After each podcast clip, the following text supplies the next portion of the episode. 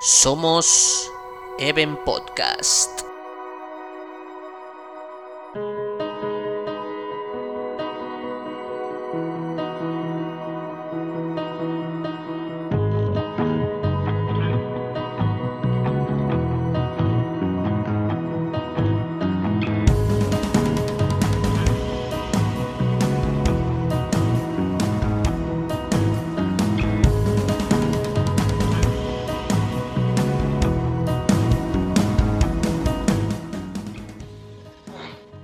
Internet. Muy buenos días eh, desde Santo Domingo. Eh, soy John Arevalillo. Bienvenidos a Even Podcast, eh, capítulo, capítulo 38, cuarta temporada ya. ¿Quién lo iba a decir? este producto que comenzó ya hace, ya más de tres años.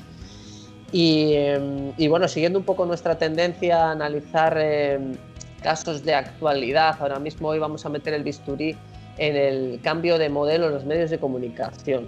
Ese va a ser nuestro tema y para ello tenemos eh, como eh, compañeros y como analistas en el día de hoy a David Ortiz. Eh, saludos hacia Donosti. David, ¿qué tal? Muy bien, pues con muchas ganas aquí de, aprender y aportar lo que, lo que podamos en este tema. Creo que estás en un marco incomparable en un salón espectacular, eh, decoración máxima, logo de Even. He cambiado el escenario, hemos, subido un poco del escalón. Estoy copiando hacia a, youtubers millonarios, un poco ya mostrando el salón, eh, el ventanal. Pena que no se vea las vistas a la concha, pero claro, es como hay, si hay contraluz. Bueno, no, no pasa nada, le meteremos el zoom en, la edición y, lo veremos más, más de cerca. A ver, tenemos Viajamos ahora.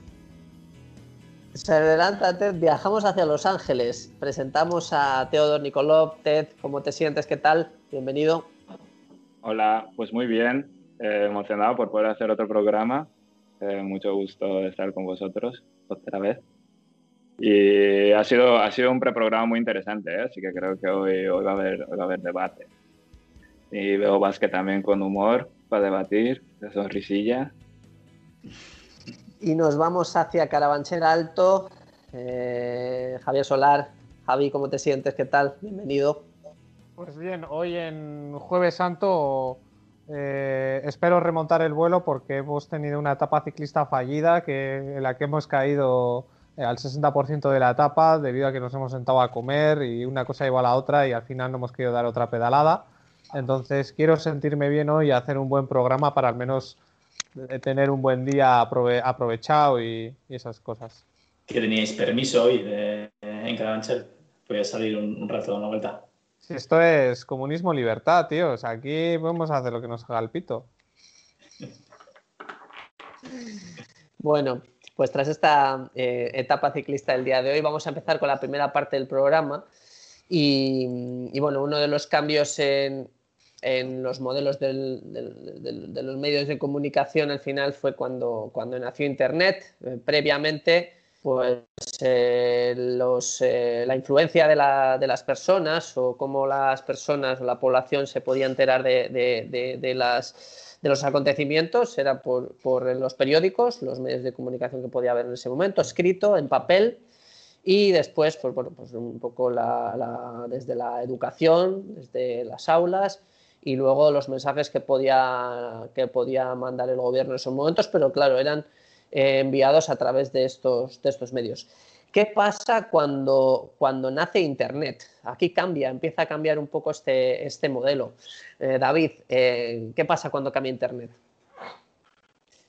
Bueno, pues comentábamos en el, preprograma, ¿no? Hablábamos del nacimiento de, los teléfonos inteligentes o el, acceso eh, extendido a Internet.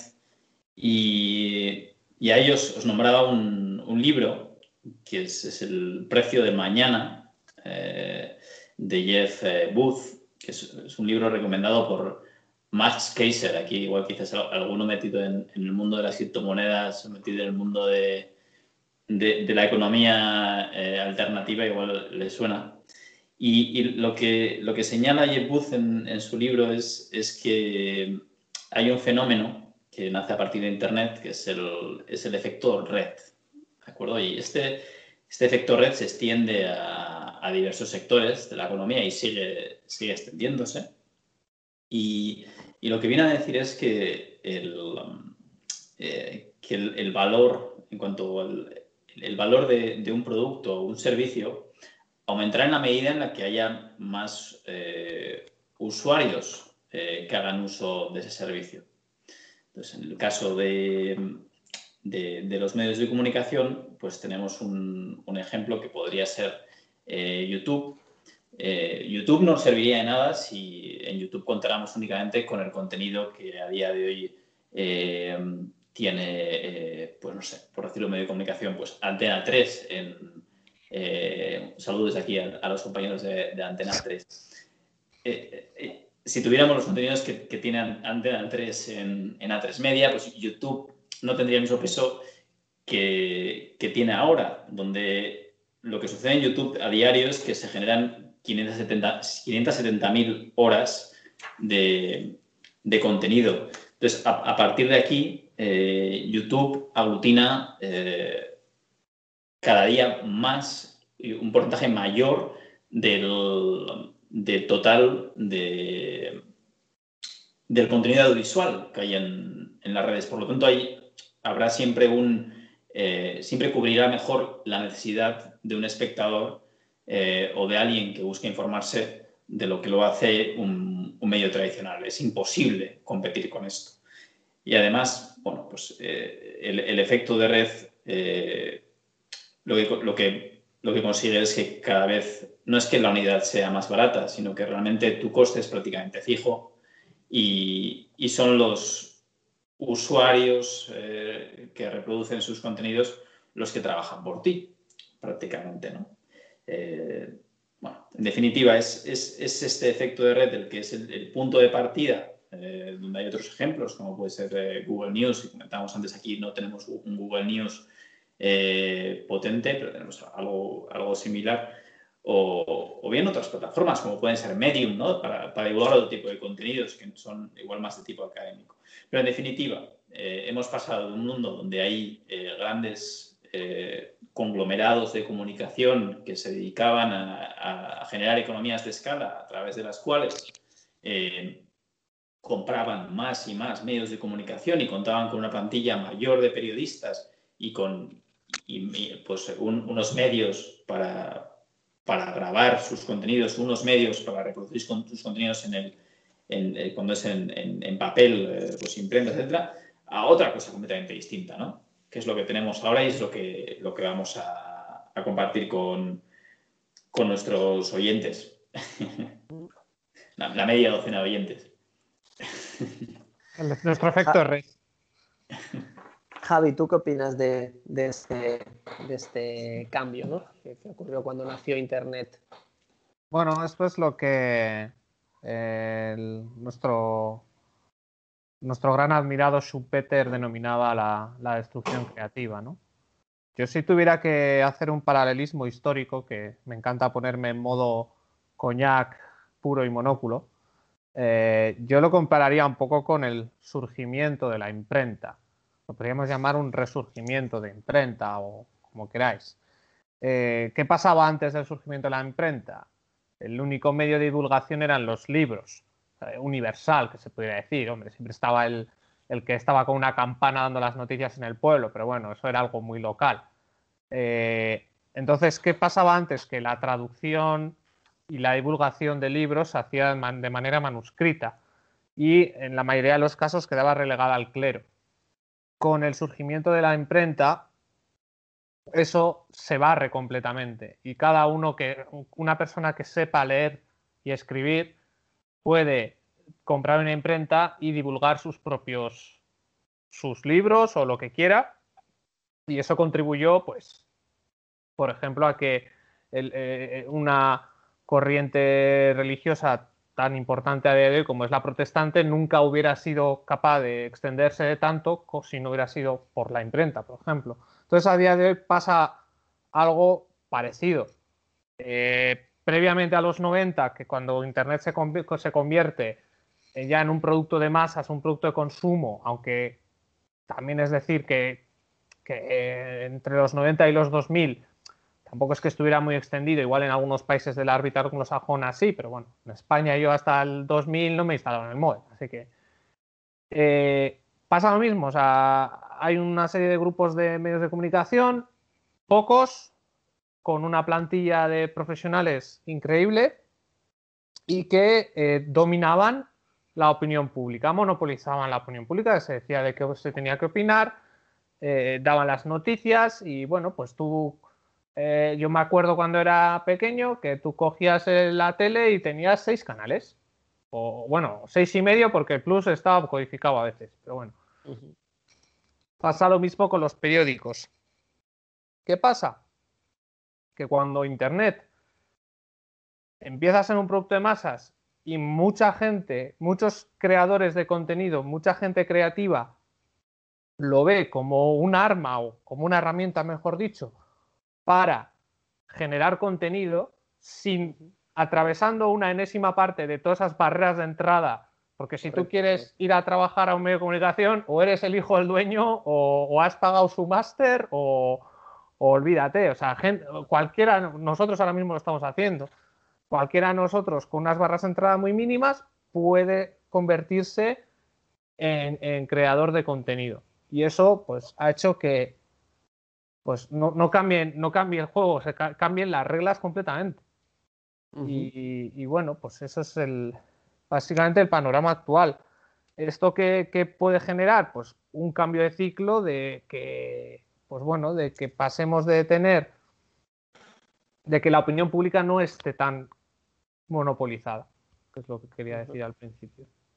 Sí, a nivel de eso, bueno, antes comentábamos que al final los medios de comunicación tradicionales pues, se han convertido en grandes empresas em, dirigidas también por, corporaciones, ¿no? Entonces, al final, ese contenido queda limitado siempre a, qué tipo de información poder eh, transmitir. Por ejemplo, si hay los medios de comunicación se, se financian muchas veces por publicidad, y puede ser un 60-70% de, de, de, su balance, los, los ingresos son publicidad, entonces no puedes anunciar nada en contra de, de esos anunciantes a pesar de que haya una noticia que, que, tumbe realmente a un, a, un, a un, anunciante, ¿no? O, los incluso si, o los accionistas, por otra parte, claro, que de repente hay una empresa que ha provocado un desastre natural y es uno de los accionistas y no puedes eh, publicar una noticia o no lo puedes publicar de, la manera que debería, ¿no? que debería influenciar a la, población. En ese, en ese sentido, TED, por ejemplo, claro, eh, están cambiando el formato, es decir, se crean YouTube, se crean otro tipo de plataformas, pero a nivel de la información que se tiene ahora a disposición de la población, qué salto ¿no? Eh, ha dado ¿no? estas nuevas tendencias. Bueno, yo creo que aquí hay un, hay un concepto de, de branding ¿no? que se está reinventando y que todavía está en modo desarrollo. ¿no? No, no, no sabemos realmente cómo va a terminar, pero o sea, si te fijas en la función que tiene un medio de comunicación masivo, que es de informar a la sociedad, de interpretar los eventos y las noticias, de instruir incluso ¿no? a, a la sociedad o, o formarla ¿no? para cómo entender ciertos conceptos técnicos que pueden ser económicos o de ingeniería con el canal de Suez o de cualquier otro ámbito, ¿no? de moda o de, o de saber estar o de igualdad, etc. Eh, también tienen una función de cohesión ¿no? de la sociedad, de que, todo, de que todos más o menos nos sintamos en el momento, en el zeitgeist, que dicen los anglosajones o los alemanes, y también en parte diversión, ¿no? Entonces, eh, los medios de comunicación tradicionales tienen una responsabilidad ética y moral de hacer esas funciones eh, de, una forma eh, transparente. al, fragmentar todo, todo el sector y, y claro, al, al abrir el acceso a prácticamente a cualquier persona a que sea creador de contenido, que es lo que hemos eh, comentado anteriormente, se, rompe ese vínculo, ¿no? Porque, claro, ahora el efecto de red tiene un peso muchísimo mayor sobre qué tipo de noticias y, qué tipo de fuente vas a considerar para informarte. En el sentido de que si mucha gente eh, considera una fuente en particular como, como fehaciente o simplemente la, la, considera divertida y la consume, eso crea un efecto de red eh, muy grande en el que, que atrae más consumidores ¿no? o más, eh, más visitantes de esa página web, puede ser vídeo o lo que sea, o cualquiera que fuera el medio. Y eso lo vuelve más popular todavía, entonces se crea la sensación de que, de que la información que se está presentando en ese sitio es, es buena ¿no? o, fehaciente. Entonces, eso, por ejemplo, ¿cómo lo, em, cómo lo contrastas ¿no? con, la, con, la, realidad? O sea, creo que es mucho más fácil con, eh, tener cuatro o cinco medios de comunicación principales cuya línea editorial puedes seguir y más o menos pues contrastar tú mismo, ¿no? Eh, eh, hacia dónde van los tiros o hacia dónde va, eh, cuál es la intención, ¿no? del, del, publisher. Y cuando tienes miles y millones de fuentes de información que al final consumes un porcentaje ínfimo de, de, todo lo que tienes a disposición y la decisión sobre qué consumir ni siquiera es tuya, porque estás consumiendo lo que consumen las masas, lo que consumen tus amigos, lo que, lo que le has dado de información al motor, de, a la plataforma ¿no? que te sugiere las noticias, etc. Es, es, es, imposible. O sea, es imposible contrastar toda la información hoy en día. ¿no? Y, eso, y eso un poco creo que ha arrastrado a los medios tradicionales de información a generar ese tipo de contenido también. Fíjate, Ted, voy a decir un, detallito que se me acaba de ocurrir ahora. Eh, a nivel de, contenido de un, medio, de un medio tradicional, por ejemplo, no sé si se puede decir, no sé si se puede decir el nombre de los, de los periódicos, pero voy a decir un periódico. Un periódico que yo leo mucho eh, y que de repente pues, aparece en la portada y con una noticia, ¿no? Entonces vas pasando hacia abajo, entonces eh, noticia importante, un poco menos importante, ta, ta, ta, ta, Y en la sexta, en la sexta noticia importante, en la parte derecha, la isla de las tentaciones. Un link ahí con este programa. Yo no, yo no sabía que existía eso, desde República Dominicana no esto. Parece ser que es un, como un gran hermano, ¿no? En una isla que, lo dan en español. Alguien en mi casa lo ve, así que... Y, yo, yo, no sabía que existía. Y la sexta noticia más importante de ese periódico era la isla de las tentaciones. Es decir, tienen que mezclar contenido mediático y contenido de, barato, pero, pero muy, muy mediático, muy productivo, muy rentable, ¿no?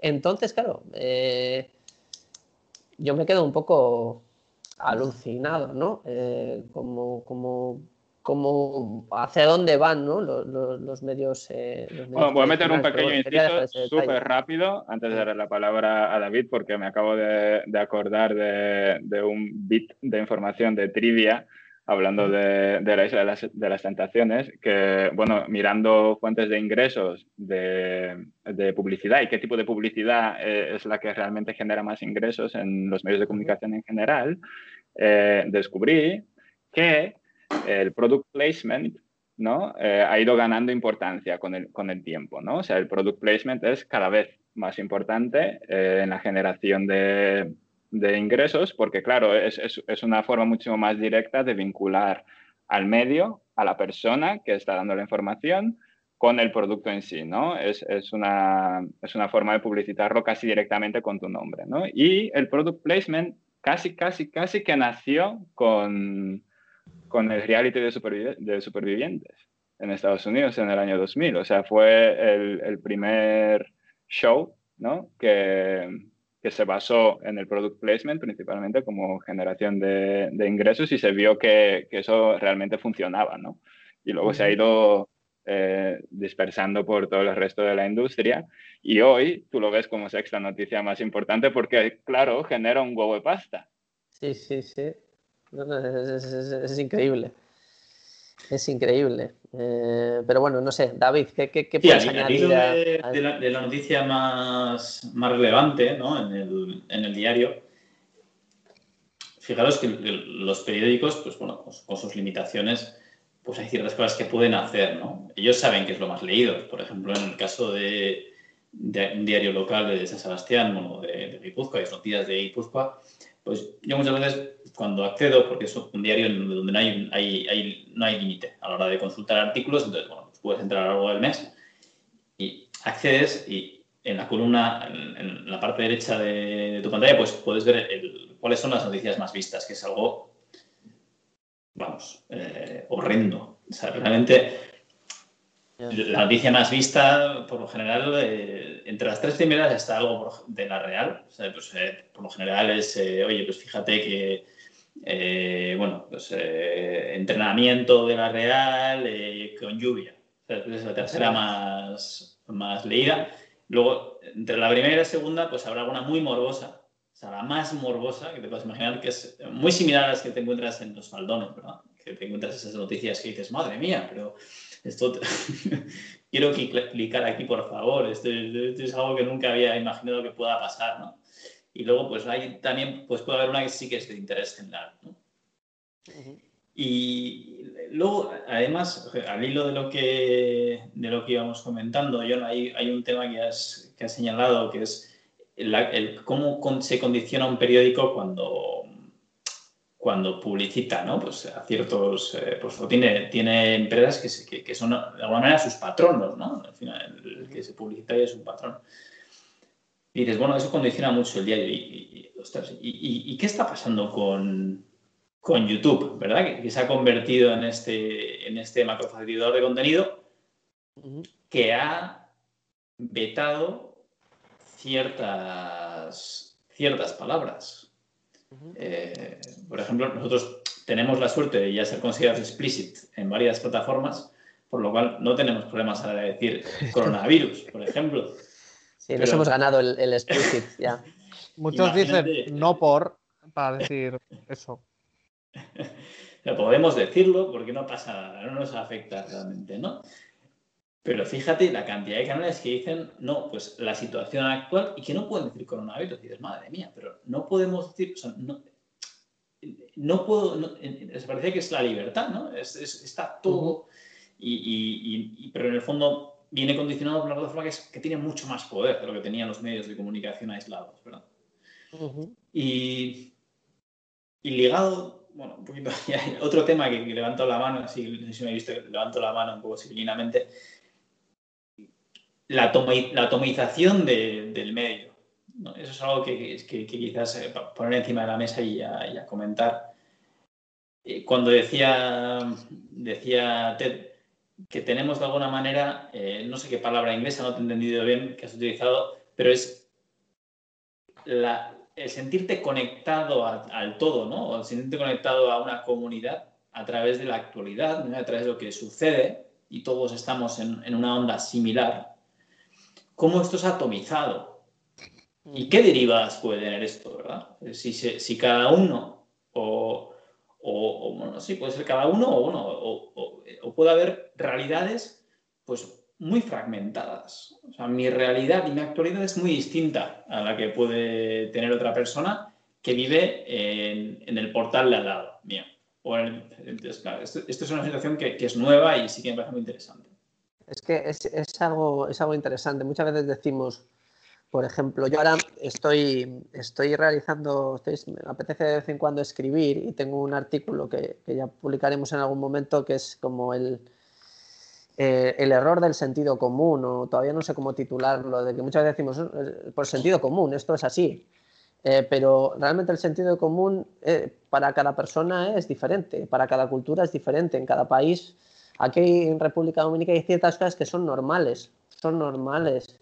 Y en, en, España ese tipo de cosas chocan porque allí son, se dicho otra cosa. Entonces, creo que es el sentido común o esa única realidad que nosotros pensamos creo que no, no, no, no, existe. Hay múltiples realidades, a pesar de que veamos las cosas muy claras, de que nosotros, yo veo claro y esto es así, pero hay otra gente que lo ve de diferente manera porque su contexto de vida es diferente, ¿no?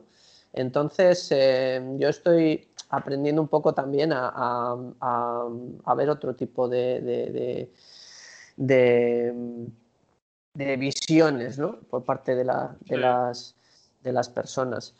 Eh, Javi, no sé si a raíz de lo que han comentado quieres, como, quieres decir un, último apunte.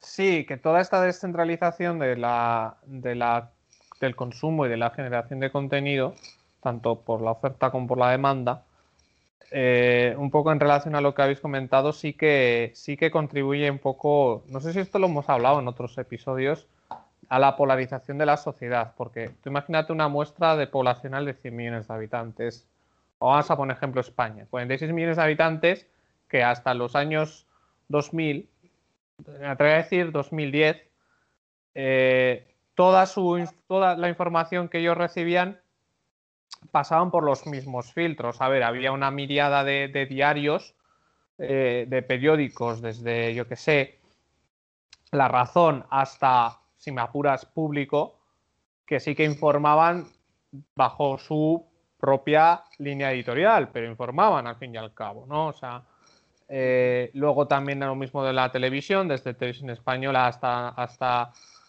eh, La Sexta. pues eso, ¿Qué pasa a día de hoy? Pues que esto se ha multiplicado por 50 millones. O sea, tú ahora mismo puedes ir a YouTube o puedes ir a Twitter y, bueno, pues si antes te puedan contar A, B o C, ahora tienes de la A a la Z. y, y, qué pasa también? Que con este efecto de red y con este nuestro propio sentido común y lo que yo pienso no es... Tú poco a poco vas retroalimentando una especie de cámara de eco que, al final YouTube te va únicamente a poner eh, las cosas que has estado buscando. No te va a poner otra fuente que igual dices, hostia, pues este tío piensa, no sé, voy a intentar challengear esto un poco, no sé, o sea, de alguna manera, y esto ya hay estudios que lo demuestran, en Estados Unidos, por ejemplo, que la, la polarización incluso en las propias decisiones del Congreso de los Estados Unidos, o sea, a día de hoy hay menos quórum, igual que pues, un republicano o un demócrata, pues igual podía votar lo contrario, pues porque él lo ve bien o así, pero es que a día de hoy eso ya se ha reducido muchísimo. Es una muestra de, lo, que estoy, lo que estoy contando. Entonces, tú vas a Twitter y Twitter te va a mostrar los cinco o seis que sigues y te va a contar su mierda en función de lo que ellos piensan, pero no te va a poner la otra versión o así. Entonces aquí, yo no sé esto, en unos años si se podrá traducir en unas consecuencias serias o no, pero... Y esto en España se ve muchísimo, o sea, tú...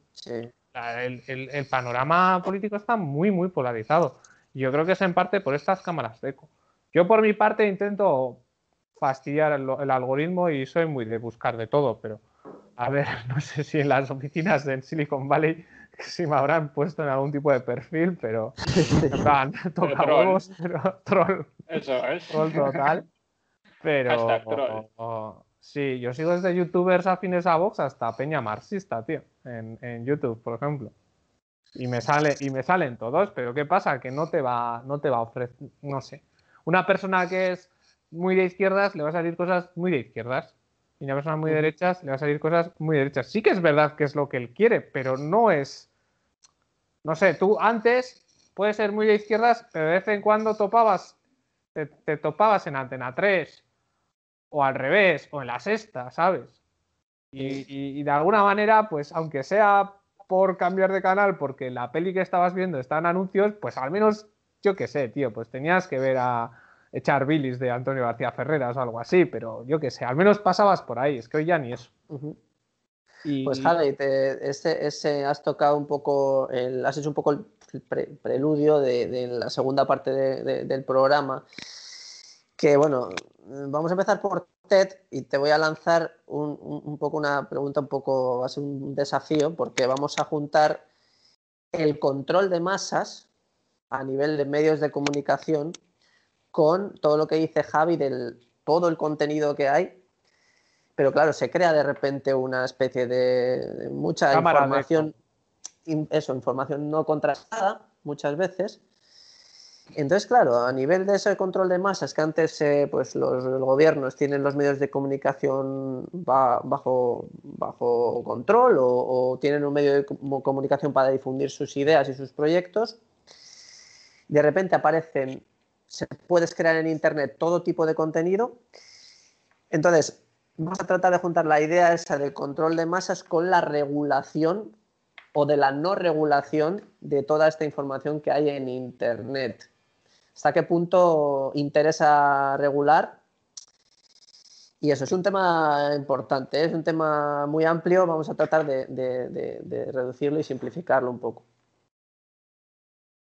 Bueno, sí, yo creo que, eh, bueno, primero que todo, puntualizar una cosa, ¿no? Que los medios de comunicación son el cuarto poder precisamente porque no están en la cama con el gobierno, o eso dicen, ¿no?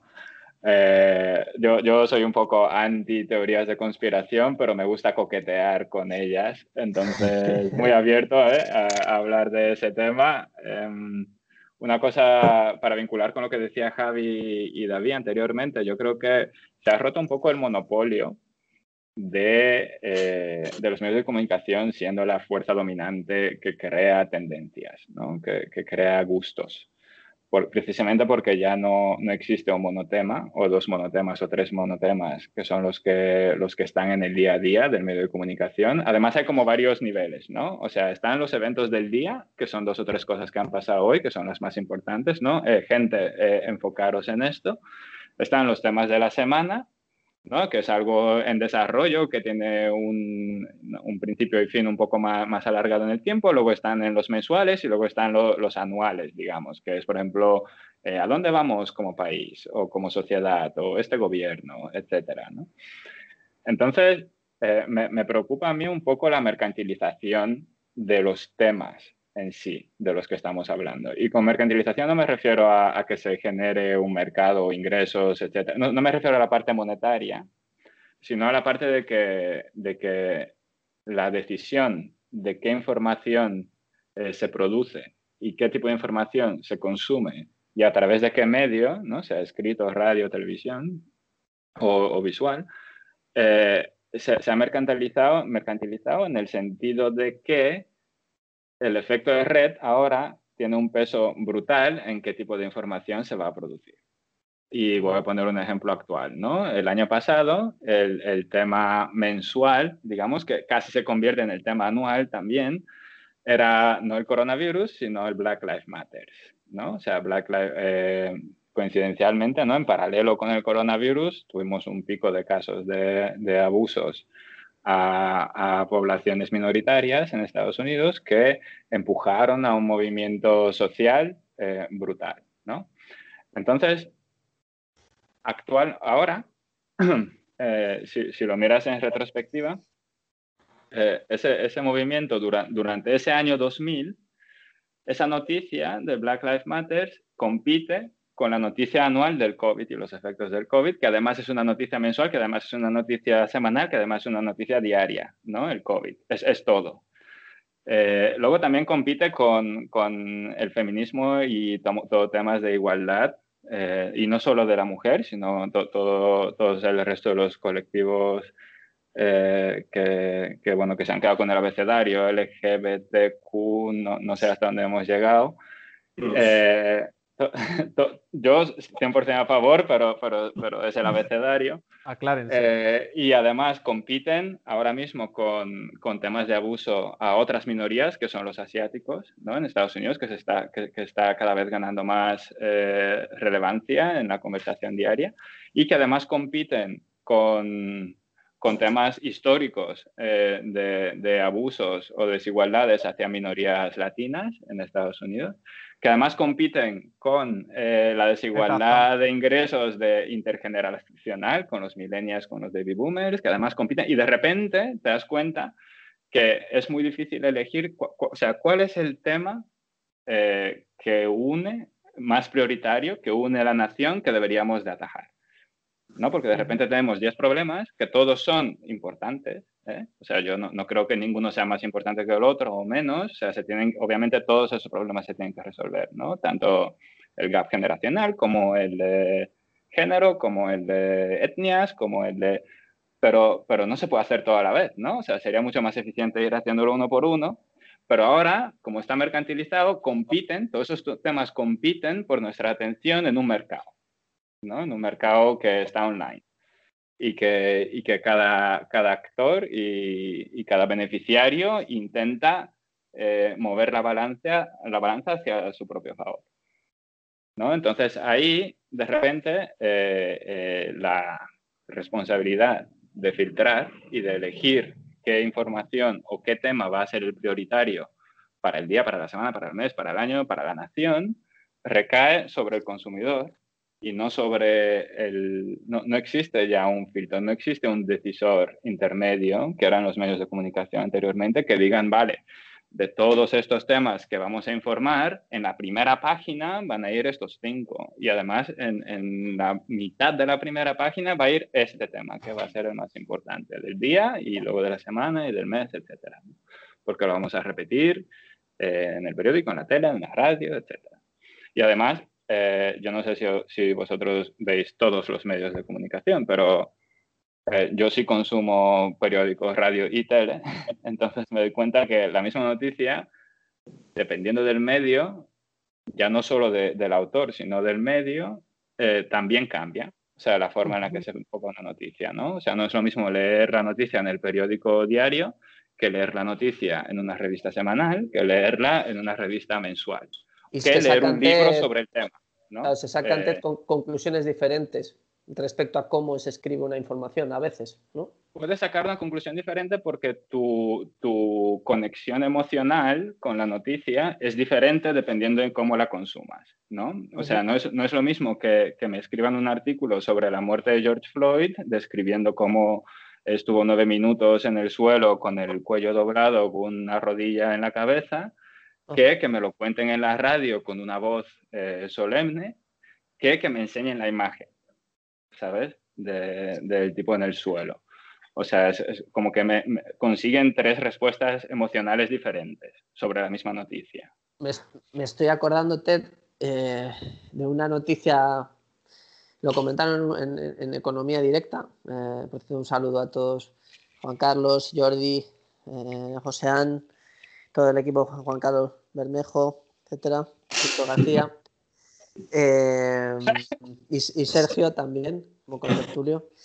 Eh, dijeron una vez que sacaron en un periódico de Madrid una noticia que ponía un atracador de bancos llega al, al, un atracador de bancos de Podemos llega al, al, gobierno o algo así porque era una persona que había tenido un, un, un, tenía un antecedente penal por alguna co cosa de tiempo, pero un periódico publicó eso. En los 80 además era, o algo en los así. 80, Javi, ¿sabes? De, pues, eh, pues eso, entonces, claro, dicen, mira, eh, se puede, un periódico dice, pues el señor tal, tal, tal, llega al Congreso de los Diputados con el partido de Podemos. Pues este señor tiene unos antecedentes penales, pero eh, pues ha tenido un proceso de reinserción y, a, y eso ya ha dejado atrás, ya es un intelectual y tal. Lo puedes ver de esa forma o decir, no, un atracador de bancos eh, llega al Congreso. Entonces, claro, dices, joder, la, lo que quieres informar ahí es, alguien ha llegado al Congreso, perfecto, o sea, el Congreso tiene un nuevo participante, perfecto. Pero claro, algunos han dicho que, que, que es un delincuente para que una masa lo odie, ponen el nombre de Podemos también para los que odian a Podemos y luego los otros pues tratan de suavizarlo de alguna forma. Entonces, claro, es la misma noticia pero es que la, la, consecuencia de cómo escribirlo es muy diferente. Y, y es algo que... La, la, verbalización, lo que se llama. No, y eso, eso yo en los medios lo, lo saben, lo dominan. Y antes te eh, eh, nombrabas un, un, una, una, una, una, empresa o una plataforma que, que genera contenidos, ¿verdad? Que genera contenidos eh, sabiendo perfectamente cómo, cómo hacer que los contenidos calen y que se convierte casi en una, es una especie de, no sé, es, es, una, es una, plataforma de, no, no, no son fake news, es, es de, de, de, información, pero así al por mayor, ¿no? No sé si lo puede, puedes extender un poquito lo que nos comentabas en el programa, Ted. Sí. Yo, perdón, no he oído tu pregunta.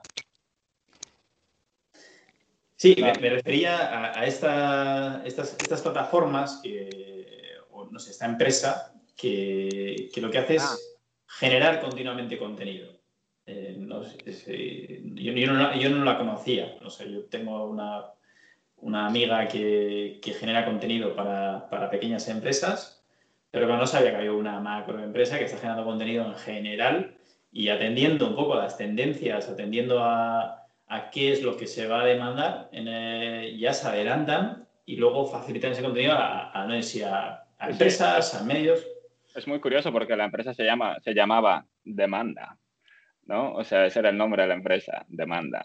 Mm. Entonces era una empresa que, que sigue existiendo, ahora se llama Leaf, como hoja, y es una empresa de generación de contenidos que lo que tiene es eh, contratados o subcontratados un montón de autónomos, que es gente profesional del mundo audiovisual, pero, o sea, pueden ser no solamente audiovisual, también, también periodistas, diseñadores, o sea, todo tipo de creadores de contenido. Y eh, la empresa lo que hace realmente, o sea, su modelo de negocio real es que ellos tienen un motor eh, de, búsqueda o un motor de análisis de tendencias actuales que, que, que bueno, analiza datos de, de, búsqueda de Google y de Bing y de Apple y de los teléfonos móviles y de las redes sociales, etcétera y eh, identifica las tendencias del día, de la semana, del mes, del año, etc. Eh, y mm, se intenta anticipar a la siguiente. Es decir, eh, ellos tienen un, un, un, timeline en el que intentan identificar causa-efecto y ver cuál va a ser la siguiente tendencia. ¿Por qué? Así ellos generan contenido para la siguiente tendencia antes de que esa tendencia ocurra.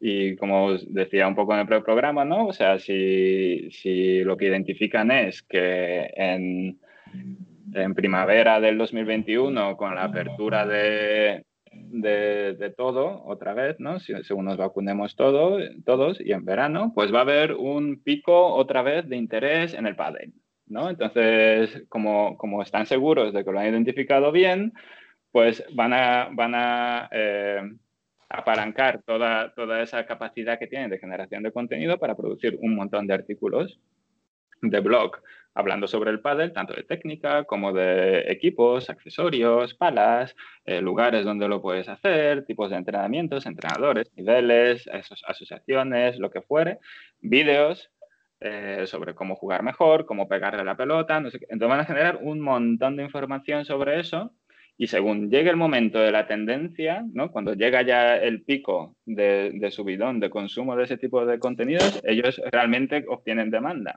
porque ya lo tienen listo.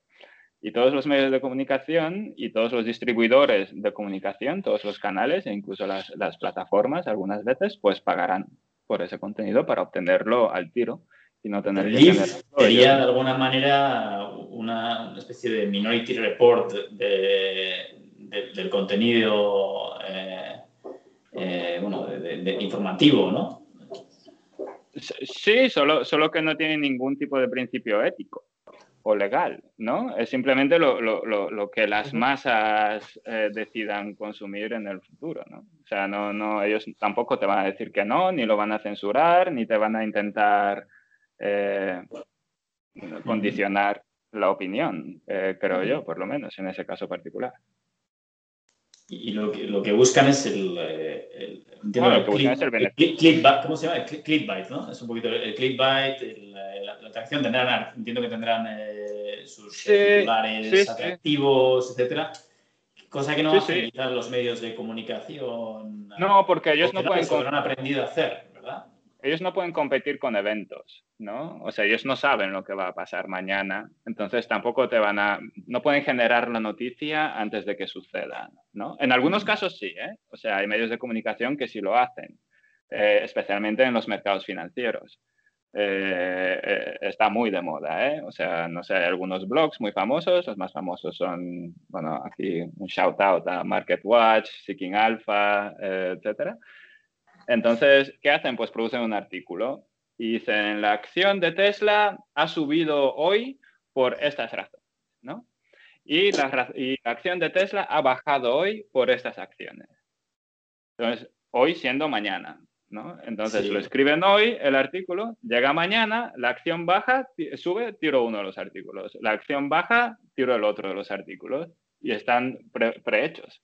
O sea, ¿por qué? Porque el primero que escriba sobre por qué la acción subió o por qué la acción bajó es el que gana, ¿no? En la guerra de, en el pulso de, de conseguir visualizaciones.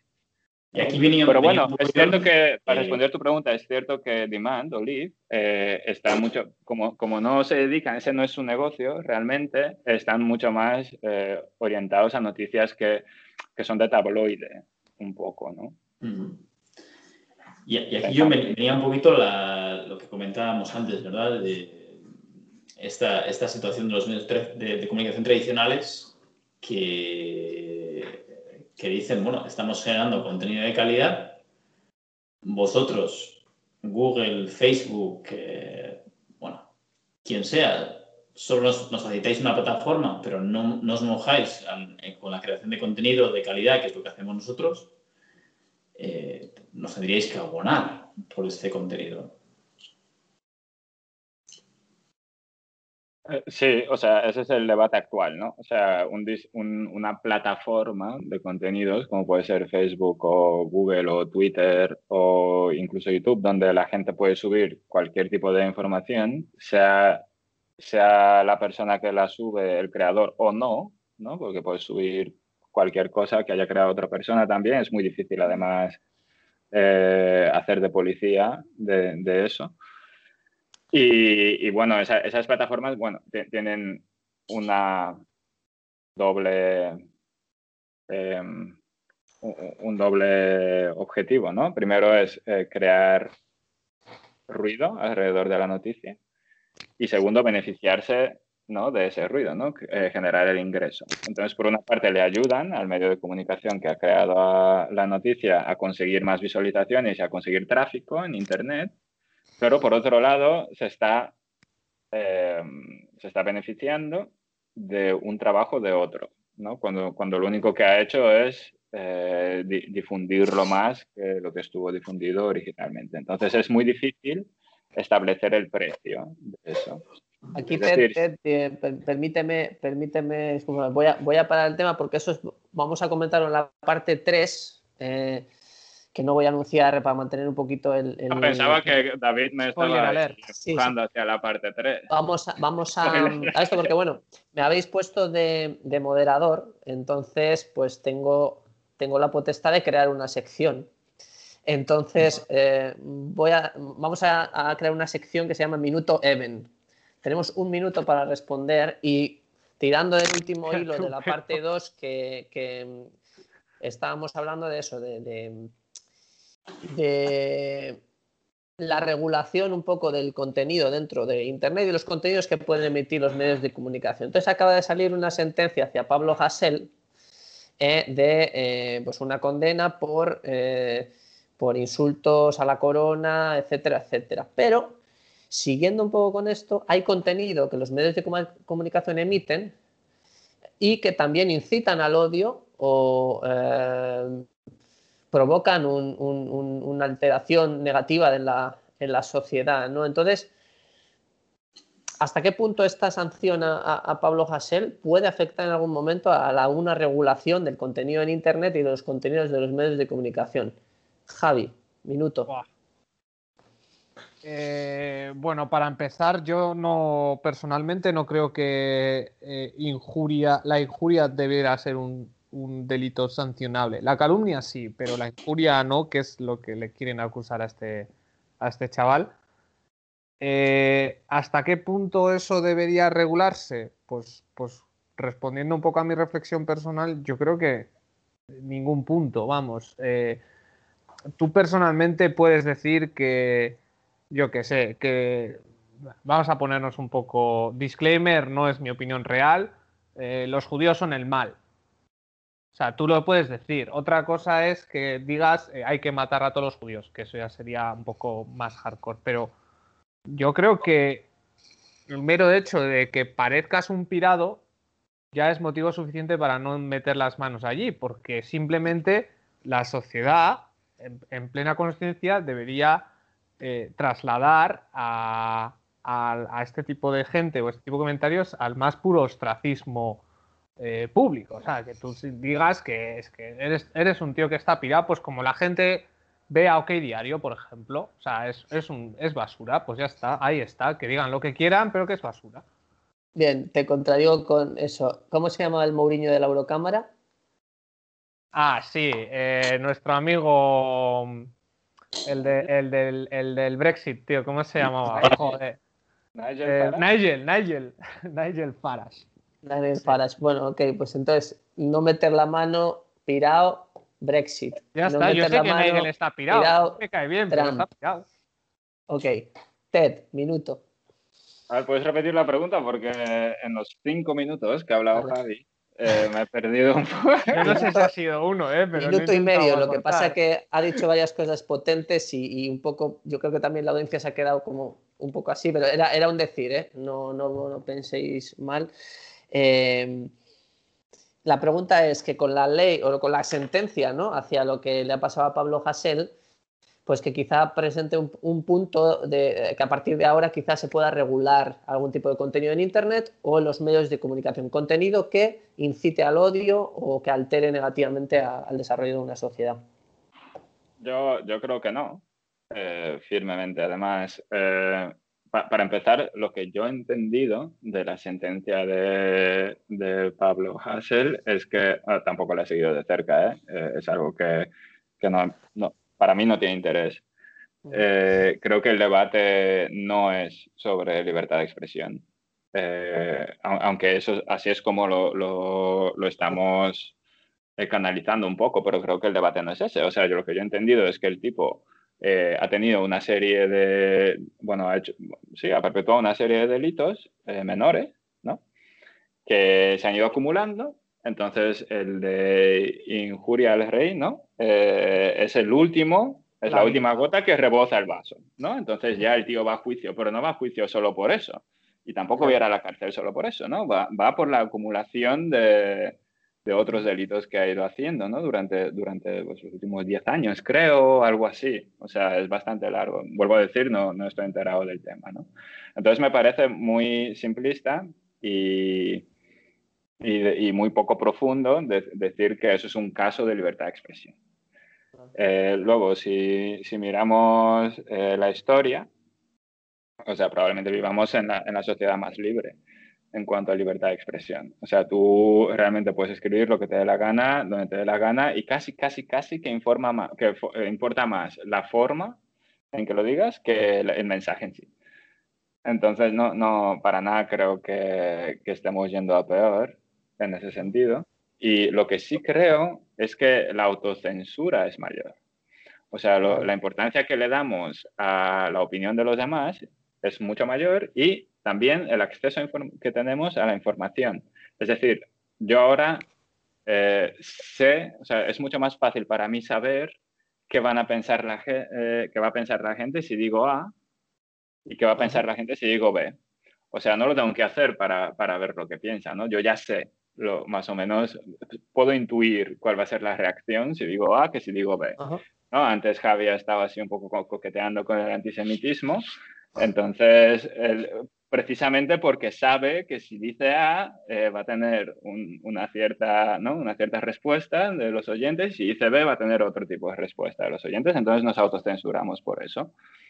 O, a- o- o decidimos decirlo porque queremos ser provocadores o queremos ser proteccion- proteccionistas de algún tema o, bueno, queremos de Sí. alguna forma em, eh, modificar el debate ¿no? Sí. O, o influir en el debate, pero no creo que, que influya negativamente en la libertad de expresión. es la, la- la importancia de una educación eh, dirigida a la tolerancia, ¿no? Es un poco el tema y, y el hecho de, de que uno es como es y uno tiene una, una opinión.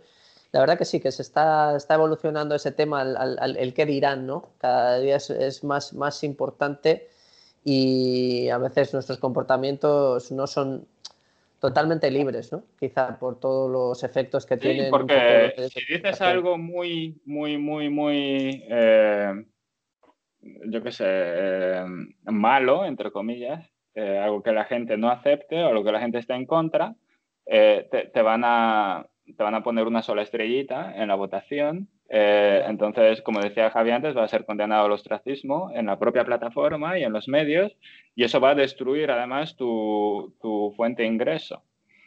Entonces Sí. te estás metiendo un autogol brutal por, por, por dar tu opinión, es- esencialmente. Oye, hostia, David, se está empezando a ver la concha ahora, que ha bajado un poco la luz. De verdad. Verdad, Ahora sí. Eh, en fin, Pues bueno. que, que- que creo que nos estamos autocensurando porque sabemos un poco cuál sería la respuesta. pero eso también eh, luego crea pues, un montón de nichos, ¿no? Al estar el mercado tan fragmentado, eh, una, bueno, pues una pérdida de salida al mercado por un lado, pues te puede crear una oportunidad en otro lado, porque ahora eh, Javi a lo mejor no tiene acceso al público en general, pero va a tener acceso brutal, además, con muchísima atención al público antisemita. ¿No? Que se va a apuntar a su canal, va a comprar sus camisetas, va, va a ir a, a los speeches que va a dar, etcétera, ¿no? E incluso algún partido lo contratará, ¿no? Para, para escribir para escribir guiones, etcétera. Entonces, entonces, de repente es mucho más dinámico que antes. Es súper interesante. Sí, sí. Bueno, pues eh, interesantísimo este debate. David, te toca. Micrófono, minuto. A ver, minuto. El minuto. El minuto de David. Lo, lo que yo considero es que las plataformas ya están censurando y lo están haciendo y, por eso están generándose pues, eh, plataformas alternativas que dicen no, no censurar. Entonces, estas plataformas... Que son censuradas, por cierto. Porque, perdona que me interrumpa, no se hizo Donald Trump una especie de para Twitter, una, ¿cómo se llamaba la, la página esta? Parler, creo que se llama. Parler o algo así. Y, no sé si tenía el host en, Amazon, en AVS, y AVS le capó, ¿sabes? O sea, sí. O sea, no sé si es censura o algo así, pero AVS le, cerró el grifo de, del hosting a, esta. Pero por favor, sí, continúa. Sí, hay, hay un grupo de, de personas eh, que, son pues, ultramillonarias y, toman, esto parece conspiranoico, pero, pero es así, ellos toman estas decisiones.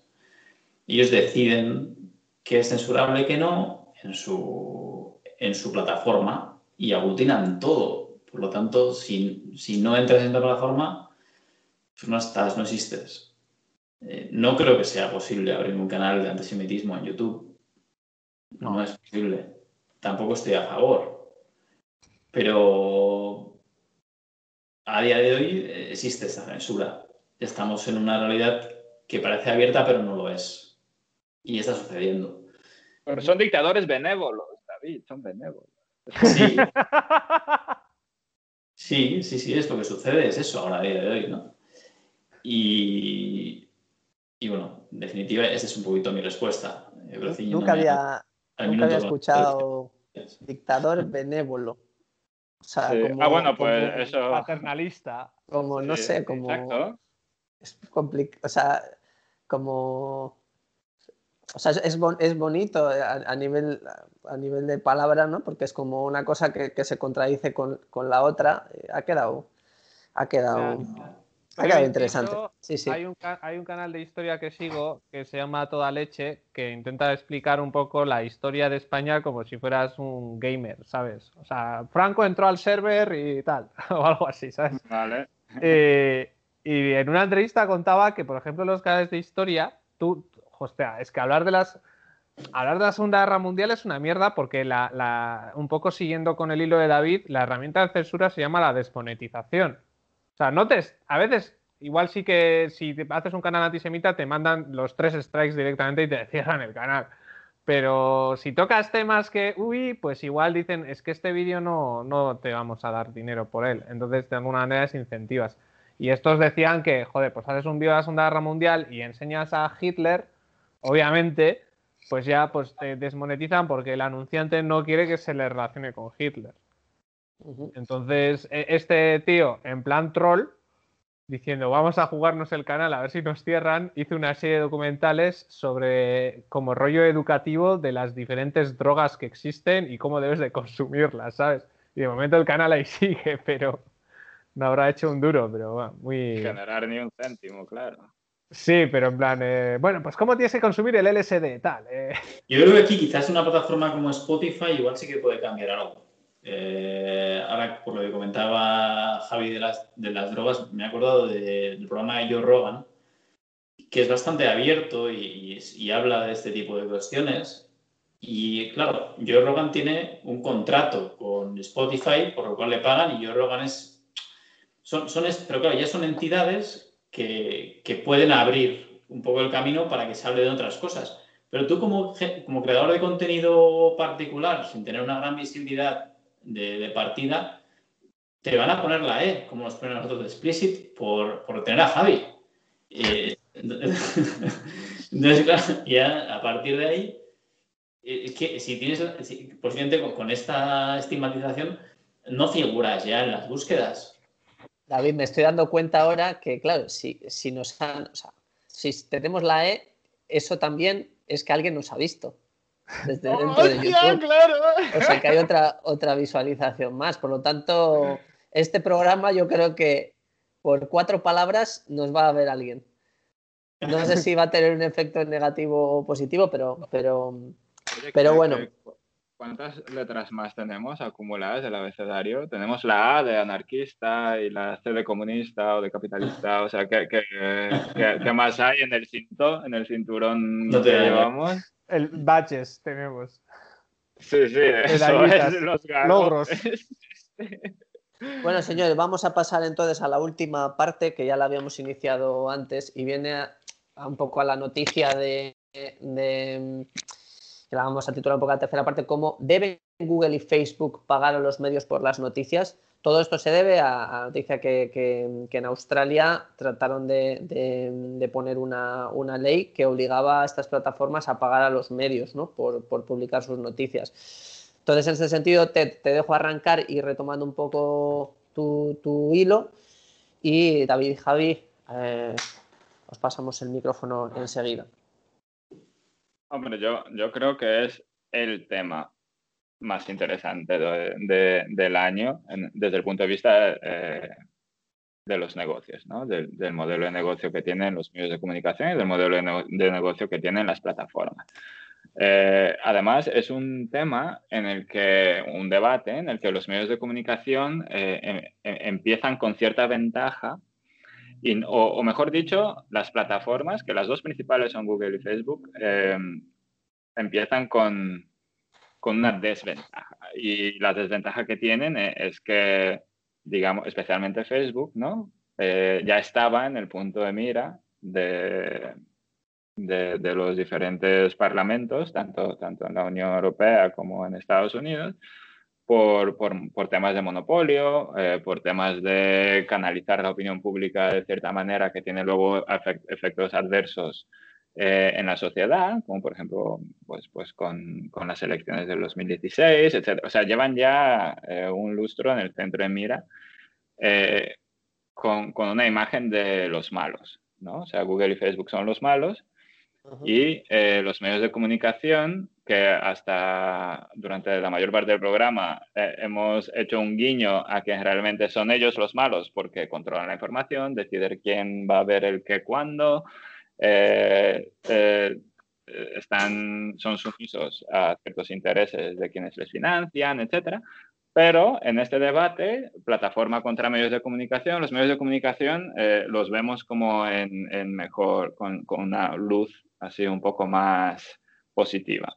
¿no? Porque son los perjudicados, ¿no? Son quienes crean el contenido, quienes eh, asumen el riesgo, quienes invierten los recursos en generación de, contenido además de calidad, o eso dice el país y el mundo, el New York Times, The Guardian, etcétera, Washington Post, ¿no? Nosotros eh, tenemos editoriales que consumen un montón de recursos para generar eh, periodismo de investigación de calidad, que no publicamos en la primera página porque no vende, pero aún así lo publicamos. Entonces, si, si realmente quieres leerlo, lo puedes leer. Y Google y Facebook, las plataformas nos usurpan, porque nosotros tenemos eh, ese coste brutal, tenemos el riesgo de que, de que, no nos salga bien y tenemos una proporción eh, menor de los beneficios. ¿no? Donde estamos viendo ahí gráficos eh, antes que, que la publicidad digital eh, va como tres cuartas partes va a las plataformas y una cuarta parte va al medio de comunicación que lo genera. Entonces, Google, al crear enlaces, o Facebook, al ser el, centro aglutinador, distribuidor, canal de distribución de toda esa información, eh, se está lucrando sin haber generado nada de, esa, de, esa, comunicación. Lo que me, lo que me recuerda un poco a, al debate que hay cuando, cuando va algún medio de, de una tele local, ¿no? Cuando va al campo, a un pueblo en el medio de la nada y le pregunta al agricultor, ¿y a cuánto vendes tú los tomates? Y te dice, pues a 20 céntimos el kilo. Entonces, como consumidor, piensas, hostia, este tío recibe 20 céntimos el kilo y yo el kilo en el supermercado lo compro a 2,50. O sea, no, por 10. ¿no? Se ha multiplicado por 10 el precio, desde el creador del tomate hasta que yo lo consuma en el supermercado.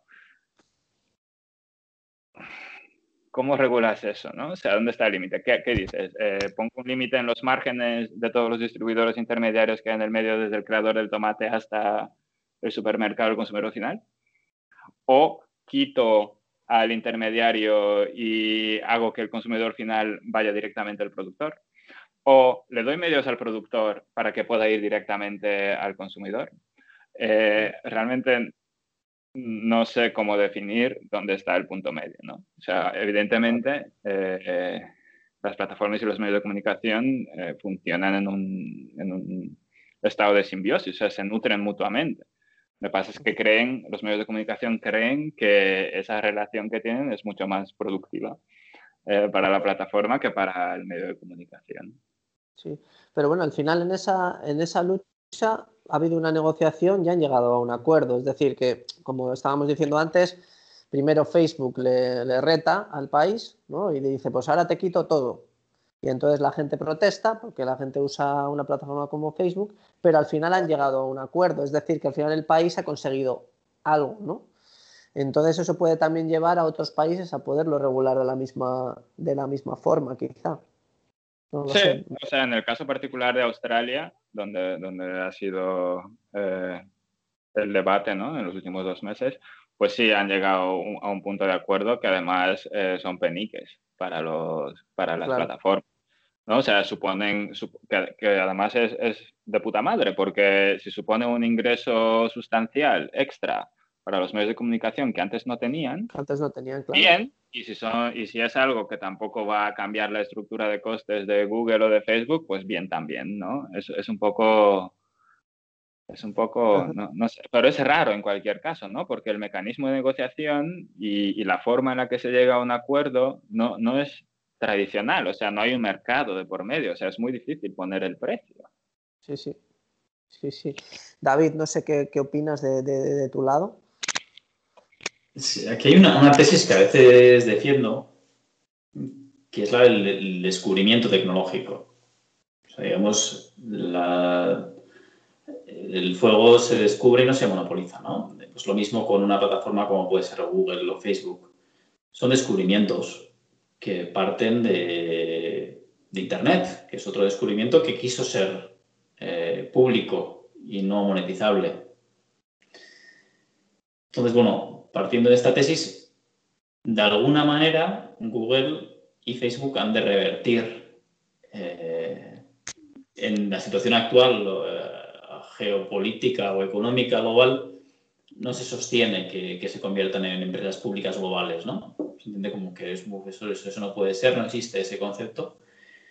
Y lo que hacen, sobre todo Google, no sé si tanto Facebook, es eh, emprender mm, proyectos de disrupción tecnológica que de otra manera pues una empresa no podría llevar a cabo, ¿no? Pues como puede ser eh, en el caso de Google, pues los millones de dólares se han invertido en, vehículos autónomos sin tener resultados, ¿no? Y seguimos y seguimos y seguimos y, en otros muchos eh, proyectos que se embarcan pues, sabiendo que quizás incluso no vayan a conseguir un gran beneficio, ¿no? Porque tienen este descubrimiento. Ellos han descubierto el buscador, han descubierto el posicionamiento de noticias, han descubierto cosas que estaban ahí pendientes de ser descubiertas. De hecho, en Twitter eh, no conozco el tema eh, de forma precisa, pero sé que dentro de los eh, fundadores había divergencia y, y alguno de ellos dejó Twitter entendiendo que Twitter era algo que era público, que no era algo que debería convertirse en una empresa eh, generadora de beneficios. Entonces, a partir de, estas plataformas son estos macroemporios que generan beneficios a las puertas, lo que han hecho ha sido machacar completamente a los medios de comunicación y acabar con ciertas profesiones. que se han transformado, se han transformado, pero, pero con qué calidad, eh, qué calidad estamos teniendo, la información que tenemos ahora se atomiza, creo que a nosotros a nivel cognitivo nos atrae, pero no es buena para tu desarrollo, para el desarrollo individual, quiero decir. Es mucho más interesante leer un libro, un libro de un autor potente, ¿verdad? Y te sientes bien cuando estás viendo noticias basura continuamente o por el clickbait o estás en YouTube eh, perdido en el algoritmo, no es algo bueno. Entonces, cuando la, prensa dice, oye, pues reclama el derecho a informar de una manera eh, potente, de una manera que, que cuesta al lector y cuesta al informador. No es fácil para un buen informador hacer una noticia de calidad, donde se exprese todo de una manera objetiva y donde se presenten todos los, todas las aristas de, de, esta información. Y tampoco es fácil para el lector salirse de su, de, su opinión ya preconcebida sobre un tema y que le hablen de un poco todo ¿no? y vea la visión general. No es fácil. Sí, sí. Entonces creo que, no sé si la solución es esa, la de que es la que directamente paguen estas plataformas, pero sí sé que hay, por ejemplo, eh, mm, sobre, sobre Chrome se, ha, construido otro navegador que trabaja con, con, blockchain, que se llama Brave, que a día de hoy no tiene mucha visibilidad ni tiene mucha repercusión, pero lo que buscan es a través de un token que la persona que está en la plataforma directamente genere, eh, digamos, token o genere o monetice su navegación. O sea, yo por navegar monetizo y que a partir de ahí decidas, me quedo con esto que he generado o lo distribuyo entre las plataformas donde he visto contenido. Que sería una forma de suscribirte, pero sin necesidad de estas plataformas de generar un modelo de suscripción, sino directamente tú les, les reviertes por navegar ahí. Mm, eso es una opción de, que la tecnología te ha dado, ¿no? Pero yo voy a la base, voy a lo anterior. Google es algo que se ha descubierto, el buscador se ha descubierto y como descubrimiento que es, debería pertenecernos a todos y debería estar velado por una organización, no, pues como puede ser la ONU prácticamente, para entender como especie qué nos beneficia, qué es interesante o qué tipo de algoritmo es bueno para, una persona, ¿no? Que, porque eso, nos estamos convirtiendo en, en, eh, digamos, en, humanos distintos, ¿no? No sé si somos androides o qué somos, pero somos, estamos pasando a ser otra cosa por la disposición, la disponibilidad de la tecnología continua y la información continua, pero nadie está regulando esto. ¿De acuerdo? Se hablan de, algoritmos éticos, etcétera, pero nadie lo está regulando. Sí, eso me, me acuerda, pues es parte del debate actual, ¿no? Porque Facebook ahora tiene una unidad interior de, de ética, ¿no? Eso es. ¿No? Que intenta, que es un poco autocensura, pero a la vez es moderación interna, pero a la vez es, eh, intenta juzgar lo que es ético y moral para, para, lo, para quienes consumen Facebook. Eh, es un poco raro, ¿no? Entonces la pregunta aquí es, ¿lo puedes hacer tú solo o necesitas que, que sea una organización externa quien te supervise, ¿no? Y además luego eh, el foco de atención cambia a esa organización externa, ¿no? O sea, ¿es buena esa organización? ¿Cómo confío en ella? ¿Por qué sé que no tiene ningún interés eh, por detrás, ¿no? O sea, es, como que nunca vas a terminar de, salir del agujero, ¿no? Siempre vas a tener esa duda. Si, no estoy del todo de acuerdo, porque es como si la Carta de los Derechos Humanos eh, fuera invención de, Ford o de General Motors. No es así, ¿no? La Carta de los Derechos Humanos pues, surge a raíz de, de, la voluntad eh, política que recoge una voluntad social. En el fondo, creo que la política es importante y, y, se está, es otro debate, pero la política se está embebiendo, se está perdiendo en esta dinámica y deja de ser útil. Entonces, nuestras propias compañías se convierten en, en una especie de, son naciones virtuales. Eh, no, no, quiero entrar ahí a, entrar mucho más, pero básicamente es, una complejidad eh, muy interesante. ¿y, qué, pasa si, y, aquí voy a, decir así un poco algo, un poco eh, O sea, nosotros, nosotros cuatro, ¿no? eh, somos eh, de un segmento de la sociedad, ¿no? de un corte que es eh, clase media, digamos incluso clase media alta en algunos casos, con buena educación y que tenemos, digamos, un estandarte de calidad que, que, consideramos la media del país. ¿no? Entonces, estuve leyendo hace poco un artículo que decía que, que la mayor parte de los norteamericanos, al, consumir la televisión, que ha sido el medio principal de comunicación durante, bueno, durante los años 80, 90, ¿no? a partir de los 70, hasta, hasta, que, hasta la erupción de Internet en el 2000 y pico. Entonces ellos al ver, al ver programas en la televisión se identifican eh, automáticamente con, con los protagonistas que que no les representan realmente, porque la mayor parte de la televisión, de los programas de televisión, presentan americanos de clase media, de, cierta educación, ¿no? Y la mayor parte de los americanos no son ni de clase media, ni, ni tienen ese nivel de educación, sin embargo se, sin embargo, se identifican con, con ese cohorte y creen que son parte de ese cohorte, aunque realmente no lo son, ¿vale? Entonces, al estar eh, tan limitada la programación de la televisión, ¿no? Al, no, al no incluir todo, todo el abanico de, de, cohortes y segmentos de la sociedad y solo concentrarse en la clase media, clase media alta, con la que el resto se identifica, ¿no?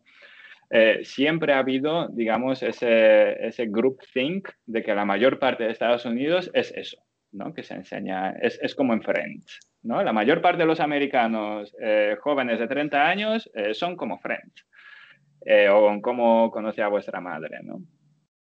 Y ahora, con Internet, en realidad, ya como no, como no tienes esa concentración de contenido en solamente, representando solamente un segmento de la sociedad, en realidad, ¿qué pasa? Que gente como nosotros, que, que veíamos una televisión y unos medios de comunicación que, que eran un reflejo de, nuestra clase social, ahora de repente nos damos cuenta de que la mayor parte de la sociedad no es como nosotros.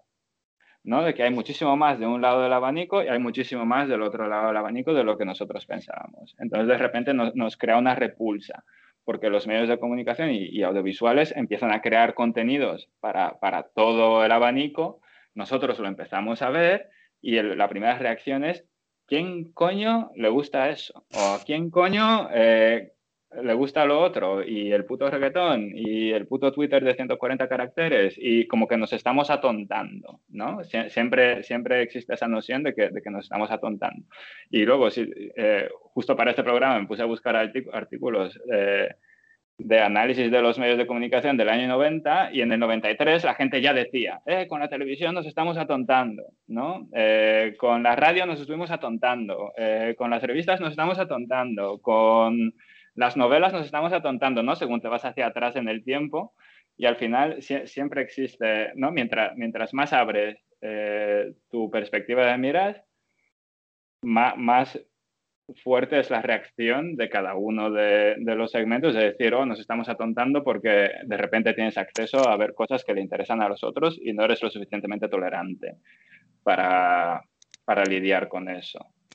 Eh, interesantísimo, interesantísimo el debate. Esto da para otro, para otro programa, pero bueno, vamos a dar paso a, a, Javi. Eh, ¿Qué opinas, Javi, de esto? Adelante, Javi. Bueno, yo la verdad no tengo mucho que aportar en referencia a lo que ya habéis hecho Teddy y David. La verdad es que era, es que es un sí que hemos comentado fuera de micrófonos que habíamos estado hablando de la noticia, que, bueno, un oyente fiel, que igual es el que nos ha puesto la explícita, Joseba, eh, sí que la había compartido. Saludos a Joseba Arambarri, Joseba Arambarri, fiel oyente. Eh, nosotros Claro, eh, los oyentes se preguntarán por qué sabemos tanto de Oceanía, por qué sabemos las noticias que pasan en el otro lado del mundo, por qué las sabemos nosotros cuatro solo. No, porque tenemos un amigo viviendo en Oakland. Tenemos un newsletter ahí de, entonces nos llegan las noticias, nos llegan las noticias con el cambio horario 10 horas antes que al resto del, mundo. Entonces, eh, un saludo a, a Joseba, que seguro que nos escuchará. Y nada, continúa, Javi. Espera, que he tenido un problema técnico felino que se me ha pasado justo el gato por aquí, me ha, me ha desconectado el, auricular. No, pues eso, simplemente que desconocía, desconocía totalmente esta, eh, digamos, eh, disparidad en lo que es eh, esfuerzo y recompensa, tanto por un lado como por otro. Yo creo que es resultado de que hay un oligopolio tecnológico de las, no sé si podríamos decir Big Four o Big Five, o incluso he llegado a escuchar otro tipo de, apodos, porque las Big Four son las auditoras, pero al fin y al cabo esto, como diría Rodrigo Rato, esto es el mercado, amigo. O sea, hay cuatro o cinco que son las que controlan todo el cotarro. En el momento que puedan aparecer cuatro o cinco, eh, cuatro o cinco jugadores más, pues igual como lo que ha comentado David, pues eh, buscadores alternativos, cosas así, pues puede que, puede que esta situación poco a poco se vaya revirtiendo. A mí personalmente no me parezca bien, no me parece bien, e incluso podríamos puedo recurrir al propio manifiesto comunista que, que tú te encargues de toda la generación del valor. todavía. Que, tú te encargues de toda la generación del valor y que recibas la menor parte de la remuneración. ¿no? O sea, es un poco. Tú te estás quedando con el 75%, pero tú qué cojones estás haciendo, ¿sabes? Con perdón por la palabrota, porque nos van a dar otra. Sí, sí, bueno, pero es un, es un poder de negociación, ¿no? Que si lo miras desde el punto de vista de estrategia de empresa, pues es, es 100% natural. Y además me, me, he acordado a una línea de Tote King que decía eh, cómo voy a odiar a Autotune si ha democratizado el canto. ¿no? Entonces, ¿Qué, pasa? O sea, de repente un montón de odio hacia Facebook y Google y YouTube y Twitter, etcétera, pero en realidad no, no han, han, abierto eh, nuestro, eh, la, vista que teníamos, ¿no? El acceso a, a material que nunca hubiéramos consumido. Entonces, ya para terminar de hablar de mi libro y cerrar, yo, yo diría que, que el debate está enfocado mal. O sea, para mí el debate no es si hay más censura o menos censura o no es un debate sobre la censura, para mí es un debate de, la democratización del acceso a contenido eh, versus eh, la estructura, el elitismo y, la elección de, ese contenido que antes estaba concentrado en los medios de comunicación. Entonces, ¿qué prefieres? ¿no? ¿O cuál es el punto medio eh, favorito para cada persona? ¿no? Toda la democratización del mundo y solo tener YouTube y que cada uno decida lo que va a consumir sin ningún tipo de recomendación. O eh, en el otro extremo está ¿no? la censura al 100% desde un medio de comunicación que hace de filtro para toda la información que va a haber en la sociedad. para mí ese es el debate. La verdad que mm, programón, hemos tocado un poco eh, varias, eh, varias aristas. Em, teníamos ganas de hablar de este, de este tema, pero bueno, vamos finalizando ya. Eh, tenemos un, una final de Copa el sábado. Eso iba a preguntar, eh, justo le iba a preguntar a David o a Javi también, ¿qué, cree eh, sobre la audiencia de este programa? ¿no? O sea, ¿nos beneficiará o no nos beneficiará? ¿Y hasta qué punto nos beneficiará si, si decimos a Opa Atleti o a Opa o si no lo decimos, eh, ignoramos totalmente la existencia de, de ese partido el sábado, ¿no? O sea, tenemos tres opciones ahí. No, pero David tiene la camiseta colgada ahí a la derecha de la pantalla, entonces eso, por lo menos tres o cuatro visualizaciones más tenemos.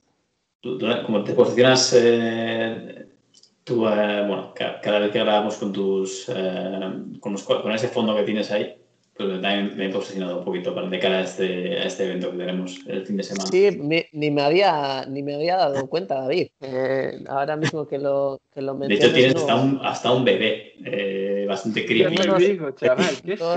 dos, bebés. Eh, tengo dos bebés ahí, la parejita, vestidos del Atleti. y nada, con muchas ganas, mucha ilusión, final histórica. La verdad que creo que la podemos disfrutar bastante y nada, que gane el mejor. Eh, nosotros desde Even no nos podemos mojar mucho porque esto, cuando empezamos con esto éramos el único podcast del Atleti y la Real y, no... Bueno, sí, vamos a mojar con el Atleti y yo me va a mojar, no sé, yo sí. Yo, bueno, obviamente... Yo solo un disclaimer, ¿eh? que hay mucho azul y blanco, pero no, no, no es intencional. Vale. Bueno, Obviamente. entonces. ah, Obviamente que- si- Si Javi no me sorprende, digo, tenemos un 3 a 1. Sí, no, no, no sorprendo. A ver, eh, yo Ah, ya vale. lo he dicho fuera de micros que este año, bueno, y cada vez, eh, y esto puede ser tema de otro programa, cada vez estoy me- menos futbolero, tío. Estoy, está, está perdiendo el gancho en mí, tío. Y, También obviamente es- el partido lo voy a ver. También en mí, pero yo creo que, que podría ser interesante aún así eh, hacer un directo. No sé si no lo hemos hecho nunca, pero podrían hacer un directo, que ya, ya que no se pueden hacer quedadas y tal, no sé si tenéis algo- algún plan. Pues Yo os voy a aquí. Pero un directo. Claro que sí. Hacemos un directo en YouTube. Estrenamos directos. las- Claro que sí. y Si lo anunciamos, la si lo anunciamos con tiempo, mm, se conectan. se Pon en Twitter. este, Un, un zoom así a lo loco con un montón de gente, pero bueno. Eh, Bueno, pero aquí primero habrá que haber un debate, ¿no? De cuál plataforma vamos a utilizar. ¿Va a ser Facebook? ¿Va a ser Twitter? ¿Va a ser? ¿Va a para- ser YouTube? para Eh, ¿cuál, es, cuál es- cuál es el weapon of choice? Eh, Esto va a ser mañana a las 12 el live de decisión de la plataforma. Y luego el sábado ya conectamos ya con el, con el partido. Eh, mandamos a alguien, no sé a quién de los cuatro nos va a tocar, sorteamos que alguien que vaya a Sevilla eh, desde pie de, desde de pie de campo y, y hacemos un live, claro que sí, claro que sí. Eh, Esta democratización de los medios de comunicación permite al final este tipo de... de- de- Yo tengo igual un invitado en casa, y hoy un colega que es, que es oyente además, Cristian, que nos oye habitualmente. Es el una de Lopetegui. No, este de Lopetegui no. Ahora le estoy metiendo caña siempre porque digo que es un gran seguidor de la selección española. Pero sé que, no es. Pero bueno. Se lo digo en, situaciones en, en embarazadas en Donosti, en el medio del supermercado, y que está jugando España, ¿sabes?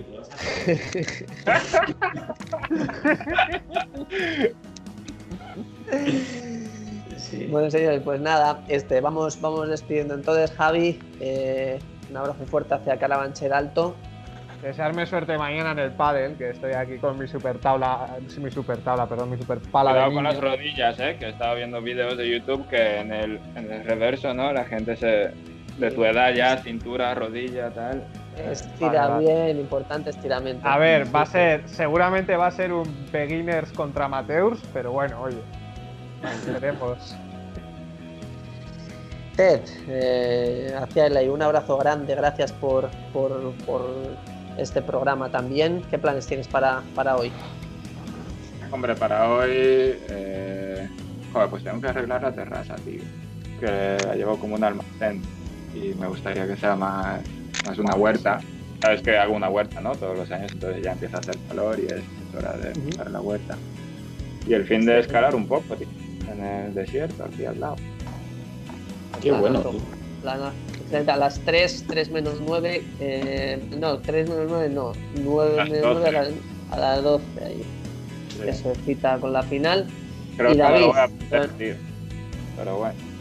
Bueno, eh, Ya te llevas un, un- uno, no sé, el- me imagino que el, el- el- bueno, con la gente que irás de escalada te iban, te irán diciendo, mientras vas subiendo te iban diciendo 1-0, gol de Williams. Venga, Y va. David que nos está que nos está mostrando David en la cámara el escudo, el precioso escudo de la Real Sociedad. Eh, David, muchísimas gracias por este programa. Bueno, pues gracias a, a vosotros. Un- una gozada, ¿eh? La verdad es que agradezco mucho que nos juntemos este ratito. Veremos si tenemos que descubrir otras plataformas. Ahí ha habido debate antes del programa que no hemos comentado nada. Creo que somos eh, carne de, de Clubhouse. Pero, pero bueno, no sé, ya veremos. Igual, Clubhouse es de 30, de 30 años para arriba, tío. Yo creo que nos pega, ¿eh?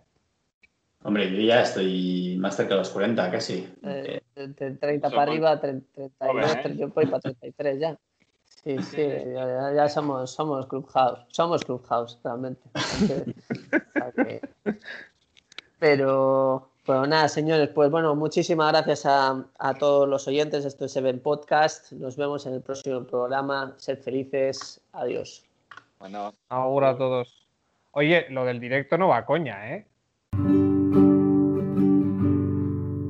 betidanik izan naizela ta izango naiz zuri